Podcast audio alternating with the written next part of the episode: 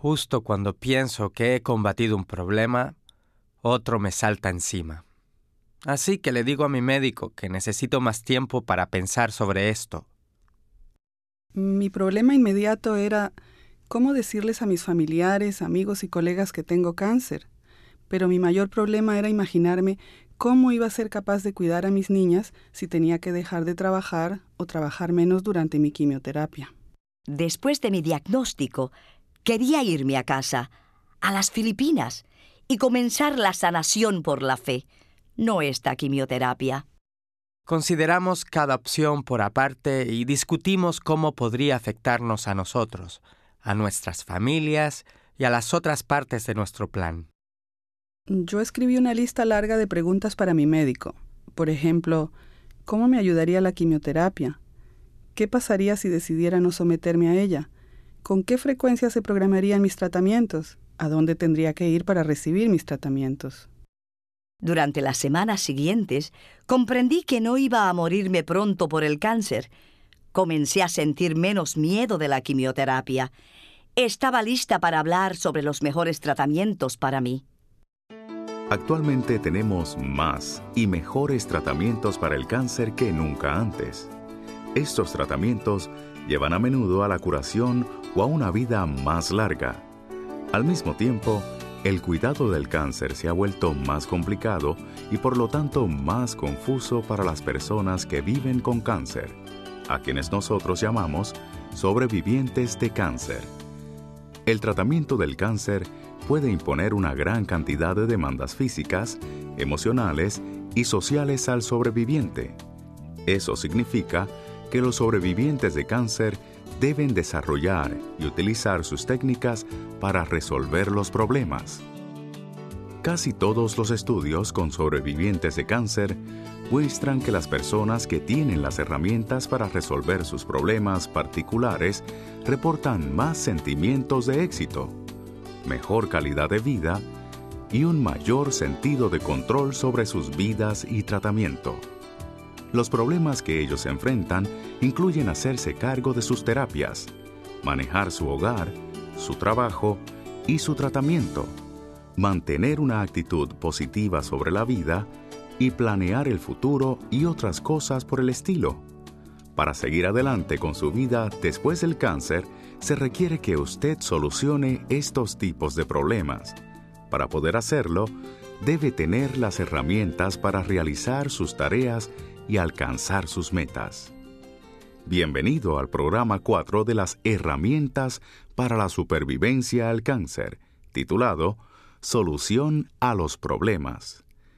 Después de escuchar el programa y de realizar los ejercicios, usted podrá comprender lo importante que es para la supervivencia al cáncer solucionar los problemas identificar las técnicas que necesita para resolver los problemas cuando se enfrenta a un diagnóstico de cáncer y aprender los pasos para elaborar un plan para resolver los problemas.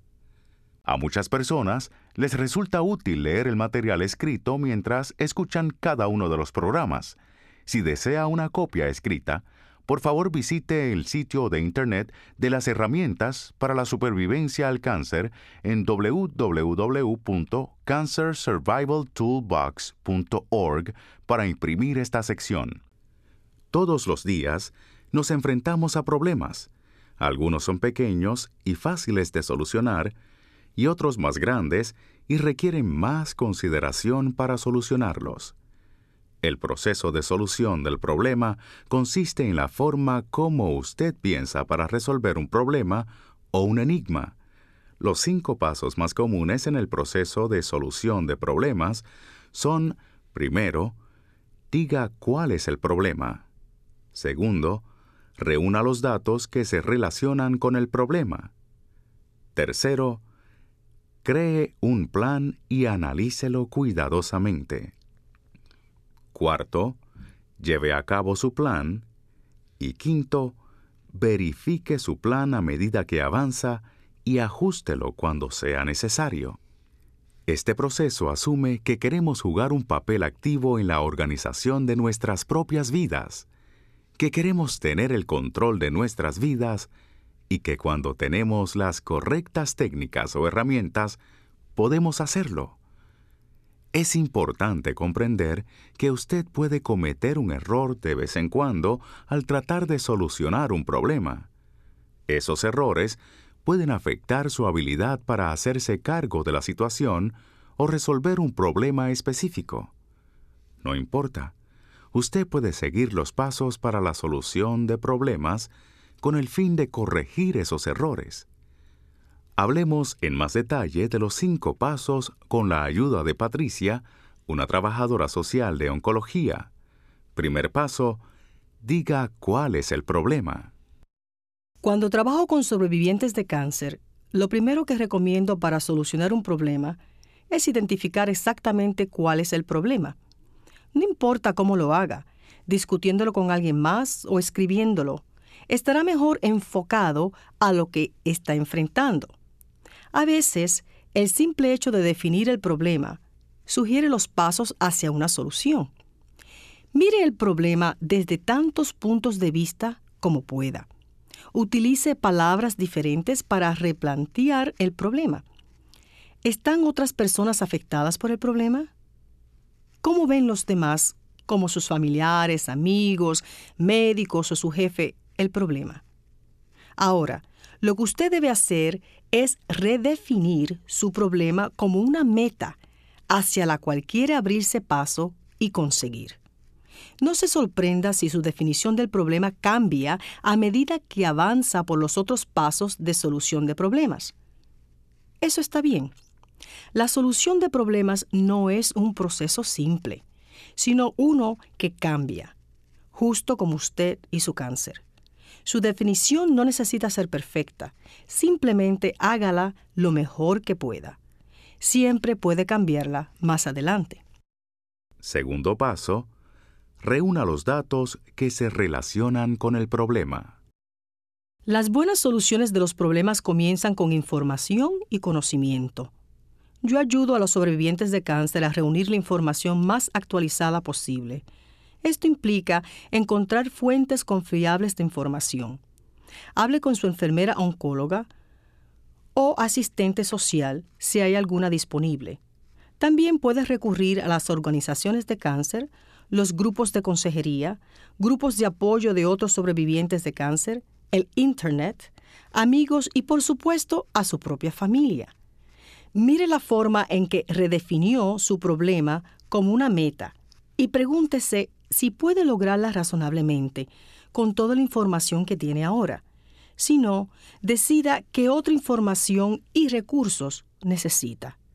¿Están disponibles? Haga preguntas. Haga su tarea. No acepte siempre la primera respuesta que le den. No se sorprenda si las respuestas a algunas de sus preguntas generan más preguntas. Usted encontrará que la reunión de información nunca acaba. Si eso parece una gran cantidad de trabajo, puede ser que muy pronto se dé cuenta que este trabajo le está dando el poder y la oportunidad para mejorar su tratamiento y posiblemente su calidad de vida. A medida que aumentan sus técnicas, se dará cuenta que quiere compartir su información con otros. Hay muchos sobrevivientes que están deseosos de compartir sus experiencias. Recuerdo, por supuesto, que la situación de cada persona es diferente, pero hay puntos comunes para compartir. Tercer paso, cree un plan y analícelo cuidadosamente. Planee la forma en que va a resolver el problema. Considere los pros y los contras de su enfoque. Piense en los obstáculos que podrían interponerse en su camino. ¿Cómo los va a superar? ¿Qué tipo de ayuda podría necesitar? ¿Puede aceptar esa ayuda? Utilice todos los recursos que encontró cuando buscaba información. ¿Cambiaron sus opciones? ¿Se aumentaron sus opciones? ¿O inclusive se descartaron algunas de sus opciones? ¿Cómo afectará a su familia y a aquellos alrededor suyo este plan? Consiga respaldo para su plan de todo el que pueda, pero no se asuste si no todos están de acuerdo con su plan. Entienda sus puntos de vista si ellos forman parte importante de su equipo. Cuarto paso. Lleve a cabo su plan. Enfoque su plan con la actitud de que va a funcionar. Lleve a cabo todos los pasos que pueda por su cuenta. Esto no significa que tiene que jugar el papel de tipo fuerte y silencioso, que no necesita ayuda de nadie. Por el contrario, busque la ayuda de otras personas. Sin embargo, a medida que lleva a cabo su plan, hasta completarlo exitosamente, usted se sentirá más confiado, más optimista y más en control de la situación. Y una vez que haya completado los primeros tres pasos, es más probable que quiera mantener su plan en movimiento. Esto no significa que usted no se va a sentir deprimido, desalentado o triste en ocasiones, pero seguir adelante y desempeñar sus actividades diarias normales mientras sea físicamente posible realmente ayuda.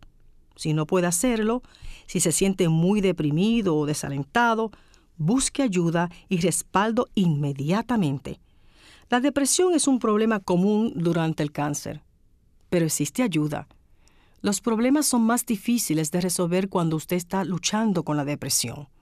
Hay algunos signos que debe vigilar porque pueden significar que usted se ha deprimido. Sensación de desesperanza y desamparo. Pérdida de interés en sus actividades habituales. Poca capacidad de concentración. Sentimientos de profunda tristeza. Cambios en los hábitos de alimentación y sueño. No querer estar con amigos y familiares. Si cualquiera de estos síntomas dura más de dos semanas, hable con su médico. Si los síntomas continúan, pídale a su médico que lo remita a un consejero que trabaje con personas enfrentadas al cáncer. Y por favor, no espere. Aparte de hacerle sentir miserable, la depresión puede además interferir en el proceso de curación, lo cual es lo último que necesita durante su tratamiento. Quinto paso, verifique su plan a medida que avanza y ajústelo cuando sea necesario. Fije pequeñas metas a medida que sigue adelante. Conserve registros de cómo avanza su plan. Revise su progreso. ¿Hay algo que necesite ajuste? ¿Ha encontrado alguna información nueva? ¿Ha conseguido más recursos? ¿Han cambiado sus circunstancias? Piense en estas cosas. Haga cualquier cambio que considere necesario y siga adelante. Usted solo puede resolver los problemas paso por paso. Para ayudarle a aprender esta técnica, escuche los tres casos siguientes. Ellos le mostrarán cómo funciona el proceso de solución de problemas. Haga los ejercicios y analice las preguntas proporcionadas para ayudarle a practicar estas técnicas. Comencemos. Tomás tiene 27 años y le acaban de diagnosticar cáncer en los testículos. Lleva dos años casado. Antes de mi diagnóstico, mi esposa Mary y yo estábamos haciendo planes para empezar la familia. Después de mi diagnóstico, fui al consultorio del médico para escoger la fecha del tratamiento. Mientras estábamos hablando, él mencionó que después del tratamiento probablemente quedaría estéril, que no podría tener hijos. Esta era la primera vez que oía eso. No podía creerlo. Justo cuando pienso que he vencido un problema, otro me salta encima. Así que le dije al médico que necesitaría más tiempo para pensar en esto. Tengo que discutirlo con Mary. Mientras sigue los cinco pasos para resolver problemas, veamos cómo maneja Tomás el problema. Primer paso. Ha dicho cuál es el problema. El tratamiento para su cáncer probablemente lo imposibilitará para tener hijos. Esto cambia completamente los planes que había hecho de comenzar una familia.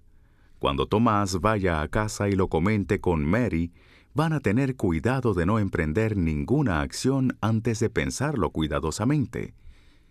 Se hacen una gran cantidad de preguntas para mirar el problema desde varios ángulos diferentes. ¿Cómo ve Tomás el problema? ¿Cómo lo ve Mary?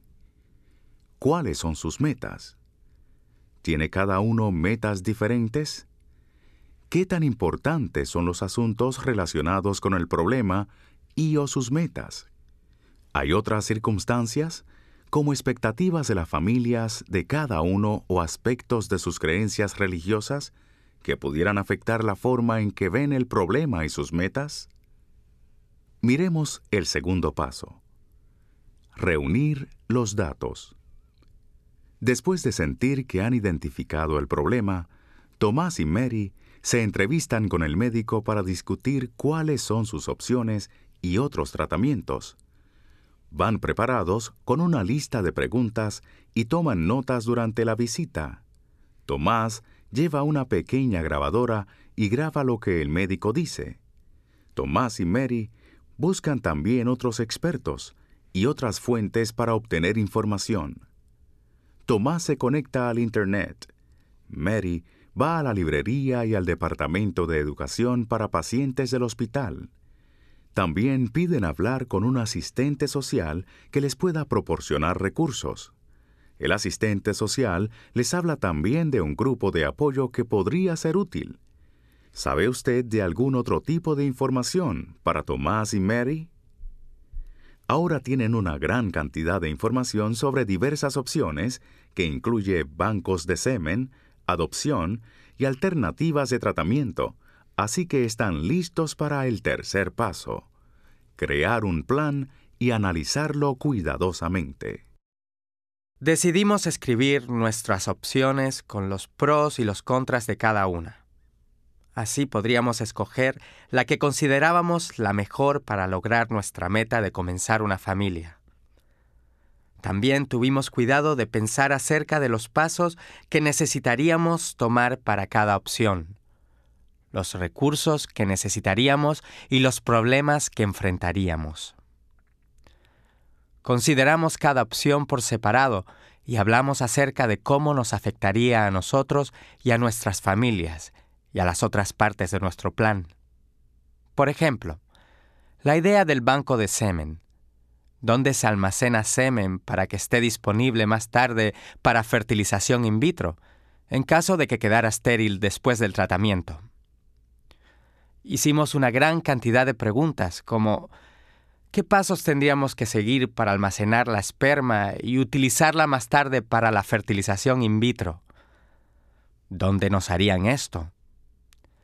¿Qué tendríamos que hacer Mary y yo para que esto funcionara? ¿Qué tan exitoso es este procedimiento? ¿Cómo nos sentimos cada uno al respecto? ¿Cuánto cuesta? ¿Lo cubriría nuestro seguro? Ahora están listos para el cuarto paso. Llevar a cabo el plan. Satisfechos con su plan y con el apoyo de su médico, familiares, amigos y el grupo de apoyo que encontraron, Tomás y Mary se acomodan al plan que han escogido. Para hacerlo, necesitan también tomar el quinto paso, o sea, revisar el plan a lo largo del camino. Tomás y Mary y su médico verifican el progreso a medida que avanzan.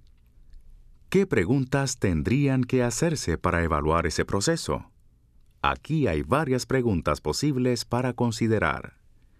¿Marcha este paso particular del plan como ellos pensaban? Hay dificultades y factores que no anticiparon. ¿Necesitan cambiar el plan? ¿Deberían cambiar sus metas? ¿Necesitan más información? ¿Necesitan más recursos?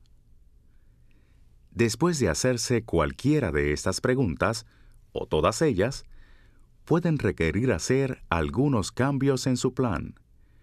Ellos podrían necesitar dar otros pasos, bien sea juntos o individualmente. Como ven, este enfoque para resolver sus problemas podría traer un mejor resultado.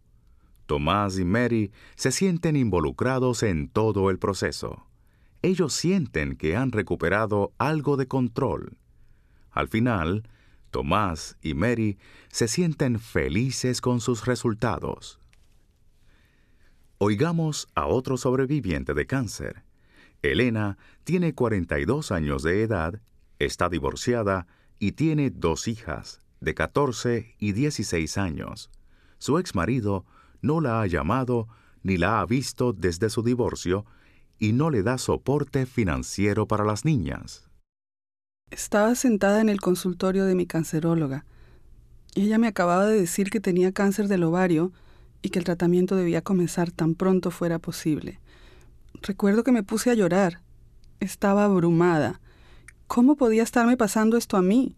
¿Cómo iba a mantener el tratamiento y ser capaz a la vez de trabajar y hacerme cargo de las niñas? Todos dependen de mí. Le dije a mi doctora que no estaba lista para contarles a mis hijas que tenía cáncer. Ellas se asustarían de que me fuera a morir, y yo estaba demasiado asustada para hablar con ellas en ese momento. Necesitaba más tiempo para hacerme a la idea. Un millón de preguntas pasaban por mi mente, pero no podía ponerlas en palabras. Mi doctora sugirió que me tomara unos días para pensar en mi condición e hiciera una consulta para regresar y hablar con ella esa semana. Sugirió que podía llevar a alguien conmigo a esa consulta. Estaba en lo cierto cuando dijo, es difícil recordar todo lo que yo digo o lo que usted quiere preguntar, especialmente al principio. Tener a alguien cerca puede ayudar. Miremos cómo Elena usa el enfoque de los cinco pasos para solucionar su problema. Primer paso, ella tiene que decir cuál es el problema. El problema que tenía justo en ese momento era cómo decirle a mi familia, amigos y colegas sobre mi cáncer. Pero mi mayor problema era imaginarme cómo iba a hacerme cargo de las niñas si tenía que dejar de trabajar o trabajar menos durante mi quimioterapia. Cierto, hay que pensar en muchas cosas, pero me di cuenta que ya había enfrentado una gran cantidad de problemas en mi vida, He sobrevivido a un divorcio complicado, criado a dos niñas maravillosas y tenido que trabajar para sostenernos durante muchos años. No diría que ha sido fácil, pero lo hemos logrado y los momentos difíciles en realidad nos unieron a las niñas y a mí. Al principio, cuando la crisis lo golpea, uno se siente demasiado abrumado para actuar. Eso es apenas natural. Sin embargo, cuando puede mirar los problemas e identificar los más importantes para resolver primero, uno se da cuenta de que puede hacerlo, puede resolver ese problema y los otros también. Mientras piensa en el problema de Elena, ¿se recuerda de alguna crisis que usted haya tenido que enfrentar en el pasado? ¿Qué funcionó para resolverla y qué no? ¿Cuál cree usted que es el problema de Elena? Si Elena se siente la única responsable del hogar, ¿qué tan difícil le será a ella pedir y obtener ayuda? A medida que Elena se prepara para el segundo paso, reunir los datos, sabe que su situación es seria y espera que el tratamiento la ayude. Sabe también que necesita más información. Después de que me dio el diagnóstico, me fui para la casa y pensé en lo que la doctora me había dicho. También escribí todas las preguntas que se me vinieron a la mente. Había tantas cosas que necesitaba averiguar. Tenía que aceptar que, al estar acostumbrada a ser la que cuidaba de los demás, me iba a ser más difícil pedir ayuda de otras personas. También me preocupaba cómo decirles a las niñas y a mis padres lo que estaba pasando. No quería asustarlos, pero también necesitaba que entendieran qué tan seria era mi enfermedad y que necesitaría su ayuda para sobrellevar el tratamiento. Como siempre he cuidado de los demás, era difícil pensar que iba a necesitar de su ayuda. También me preguntaba cómo iban a reaccionar ante la noticia y cómo iban a tomar que yo no fuera capaz de hacer todo por ellos como en el pasado. Yo quería que mis hijas tuvieran una vida tan normal como fuera posible en la escuela y en sus otras actividades, y me preocupaba que otras personas en el trabajo se tuvieran que hacer cargo de algunas de mis tareas y que pudieran empezar a resentir el trabajo extra. ¿A quiénes les dirían el trabajo y qué debía decirles? Se me ocurrió que la única forma de comenzar a despejar estas inquietudes era averiguar qué esperar durante el tratamiento. Así que escribí una lista larga de preguntas para mi doctora. Por ejemplo, ¿cómo me va a ayudar la quimioterapia? ¿Qué pasaría si decidiera no hacérmela? ¿Con qué frecuencia se programarían mis tratamientos? ¿A dónde iría para recibir mis tratamientos? ¿Cómo se administra la quimioterapia y quién me la daría? ¿Cómo me sentiría después de cada tratamiento? Si tuviera efectos secundarios realmente malos, ¿qué podría tomar que me ayudara a sentir mejor? cuánto tiempo pasaría antes de saber si el tratamiento estaba ayudando y ¿hay alguien que pueda ayudarme a despejar todas mis dudas acerca de mí misma, de mis hijas y de nuestras finanzas? Elena está preparada ahora para hablar con su doctora, para que responda a estas preguntas y proceder al tercer paso, crear su plan de acción. La primera parte de mi plan era pedirle a una amiga que me acompañara a la consulta con la canceróloga para escribir las respuestas de ella a cada una de mis preguntas. De esa manera yo no tendría que tratar de recordarlo todo, lo cual sabía que sería imposible. También le pedí a mi amiga recordarme si se me estaba olvidando hacer alguna de mis preguntas. Quería aprovechar al máximo esta visita. La siguiente parte del plan era decidir a quiénes contar acerca de mi condición y cuándo contarles. Realmente sentía la necesidad de contarle a mis hijas y a mis padres acerca de mi cáncer tan pronto pudiera, porque necesitaba ser honesta con ellos, y también porque tenía esperanzas de que el tratamiento serviría pero decidí que necesitaba más tiempo e información antes de contarle a mis amigos más cercanos en el trabajo y a mi supervisor. ¿Qué más piensa usted que necesita saber Elena antes de hablar con la gente en el trabajo? Oigamos cómo Elena toma el cuarto paso, llevar a cabo su plan. En la siguiente entrevista con la doctora, le dije qué era lo que más me preocupaba. También le pregunté cómo manejaban otros pacientes una situación tan difícil. Quería saber si había alguien con quien yo pudiera hablar que me ayudara a decidir qué tanto contarle a mi familia, amigos y gente del trabajo. Ella me presentó a una enfermera y a una trabajadora social que forman parte de mi equipo de cuidado del cáncer. Ellas me dijeron que ambas estaban para ayudarme con las inquietudes que pudiera tener. También me contaron acerca de un grupo de apoyo para mujeres con cáncer del ovario. Dijeron que muchas mujeres encuentran que este grupo es un buen lugar para obtener no solo información, sino apoyo de personas que han pasado por lo que yo estaba a punto de comenzar. Al principio no me gustó la idea del grupo de apoyo, de hablar acerca de mis problemas con un grupo de mujeres que ni siquiera conocía. La trabajadora social fue de gran ayuda, me enseñó cómo ayudar a mis hijas. Bueno, el primer día de quimioterapia conocí a otra mujer que estaba siendo tratada por cáncer del ovario. Creo que teníamos tanto en común que me pareció fácil hablar con ella. Me contó que asiste a un grupo de apoyo y lo encuentra realmente muy útil. Así que pensé que yo podría ensayarlo. Este fue un paso importante para mí. Estaba acostumbrada a tratar de manejarlo todo por mí misma pero parte de mi plan era obtener más información. Así que haría lo que tuviera que hacer para que mi plan funcionara. Al separar su problema en partes más pequeñas, Elena siente que puede manejarlo.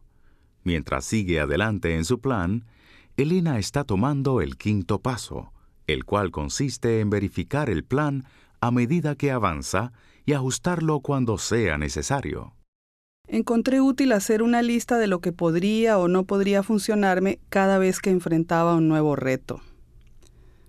Utilicé las reuniones con mi trabajadora social y mi grupo de apoyo como sitios seguros para hablar acerca de mis preocupaciones y también para probar mis técnicas para resolver problemas. De las otras mujeres en mi misma situación, aprendí mucho sobre lo que funciona y lo que no funciona. En vista de la experiencia de Elena, Piense en las siguientes preguntas. ¿Se siente Elena más cómoda ahora pidiendo ayuda cuando la necesita? ¿Cree que Elena se siente más cómoda de hablar con sus hijas, amigas y colegas? ¿Piensa usted que estas personas sienten que pueden hablar con Elena acerca de sus esperanzas y preocupaciones? ¿Cómo le ayudará a Elena con problemas futuros lo que ha aprendido? Ciertamente se ha vuelto más fácil hablar con mis hijas y pedir ayuda cuando no me siento bien. A medida que avanzo con el tratamiento, otros problemas se presentan. Sé que tal vez tenga que reconsiderar partes de mi plan. No hay problema. Siento como si ahora fuera más capaz de manejar cualquier cosa que se me presente. El tercer sobreviviente de cáncer que oiremos es Evelina. Es una mujer de 64 años procedente de las Filipinas. Escuchemos su historia traducida al español. Vine a los Estados Unidos a visitar a mi hermano y a quedarme un tiempo. No lo había visto en casi diez años. Un par de meses antes de regresar a casa, me empecé a sentir cansada todo el tiempo. Mi hermano, que es médico, me dijo que me veía pálida y agotada. Insistió en que me hiciera un chequeo antes de volverme a las Filipinas. Me hizo una consulta para que viera a un médico que él conocía. El examen médico mostró un bulto en el seno derecho. Cuando el médico me preguntó al respecto, le dije que sí, que lo había sentido desde hacía más o menos un año, pero pensaba que se desaparecería. Por supuesto, pensé que podía ser algo que se empeorara. El médico sugirió más exámenes, incluso una biopsia. Bueno, los resultados mostraron que tenía cáncer del seno. Después de más exámenes, el médico me dijo que necesitaba cirugía y posiblemente también quimioterapia. Algunas veces, dar el primer paso en la solución de problemas, decir cuál es el problema, no es fácil. Escuche cómo habla Evelina de sus creencias, qué piensa su hermano Manuel y cómo su cuñada Leti es realmente quien le ayuda a dar el primer paso para resolver el problema. Después de mi diagnóstico, quería irme a las Filipinas y comenzar sanación espiritual, no esta quimioterapia. Sí, me haría la cirugía, pero no, no quería ni siquiera hablar acerca de la quimioterapia. Usted sabe, soy una católica devota. Voy a misa todos los días. El apoyo espiritual me brinda una profunda tranquilidad. ¿Y si aquí un grupo de amigos, quienes rezan por mi sanación física? Durante la misa, la hermosa música y rezar el rosario me suben el ánimo cada día. También mis amigos de las Filipinas me hablaron acerca de la sanación espiritual. Eso es lo que yo quiero, ir a casa y ver a un sanador espiritual. Pero Manuel hizo su carrera de medicina en las Filipinas. Él no quería ni oír hablar de mi deseo de regresar a casa. Quiere que me traten aquí con cirugía y quimioterapia. Es mi hermano mayor y sé que se siente responsable de que yo reciba un buen tratamiento. Pero entre más habla sobre el tratamiento aquí, más quiero irme a mi casa. Ha sido estresante la situación en la casa. Sé que Manuel quiere lo mejor para mí, pero no respeta mis deseos. Quiero tener más alimentos filipinos, como sopa de arroz con pollo y té tibio de raíz de jengibre de mi tierra. Eso me hace sentir más cómoda. La comida norteamericana simplemente es demasiado diferente. Yo sé que los niños de Manuel piensan que esto es un poco extraño, pero usted sabe, tengo miedo de lo que está pasándome, miedo de la quimioterapia. Me preocupa que esta quimioterapia me mate. Le dije a Manuel que prefería morir por el cáncer que por los efectos secundarios del tratamiento. Por lo que sé de la quimioterapia, suena peor que morirse. Por mi parte, yo creo en Bajalana, que significa lo que será, será. Si se me llegó la hora de morir, debería estar en casa, en las Filipinas, no aquí en Estados Unidos, y no por la quimioterapia. Mientras Manuel y yo discutíamos acerca de esto por un par de semanas, Letty, mi cuñada, escuchaba todo el tiempo. Ella no quería tomar partido. Podía entender lo que yo estaba diciendo, pero también confía en las opiniones de Manuel. Un día, habló con nosotros y nos dijo que el problema real era que estábamos peleando el uno con el otro sobre lo que teníamos que hacer. ¿Por qué no hablar con otras personas y ver si lo que tenían que decirnos nos ayudaba a decidir qué hacer? Lo había pensado tan cuidadosamente y lo dijo en forma tan calmada que Manuel y yo supimos que estaba en lo correcto. Probemos. De esa forma, Leti ayudó a comenzar el proceso de solución de problemas diciendo claramente cuál era el problema y llevando a Manuel y a Evelina a aceptar tomar el segundo paso y reunir los datos relacionados con el problema. Leti me preguntó si me gustaría que el padre viniera a hablar con Manuel y yo. También pensó en pedirle a una amiga filipina con cáncer que hablara conmigo acerca de su propio cáncer. Esta mujer es como yo y está deseosa de ayudar. Tenemos las mismas creencias espirituales. Ella también me contó sus propias experiencias con la quimioterapia. Es muy bueno hablar con ella y me siento cómoda hablando honestamente con ella. Así que le hice muchas preguntas sobre el cáncer, quimioterapia, sanación espiritual y esperanza. Preguntas que no le podría hacer a nadie más. Ahora, el tercer paso.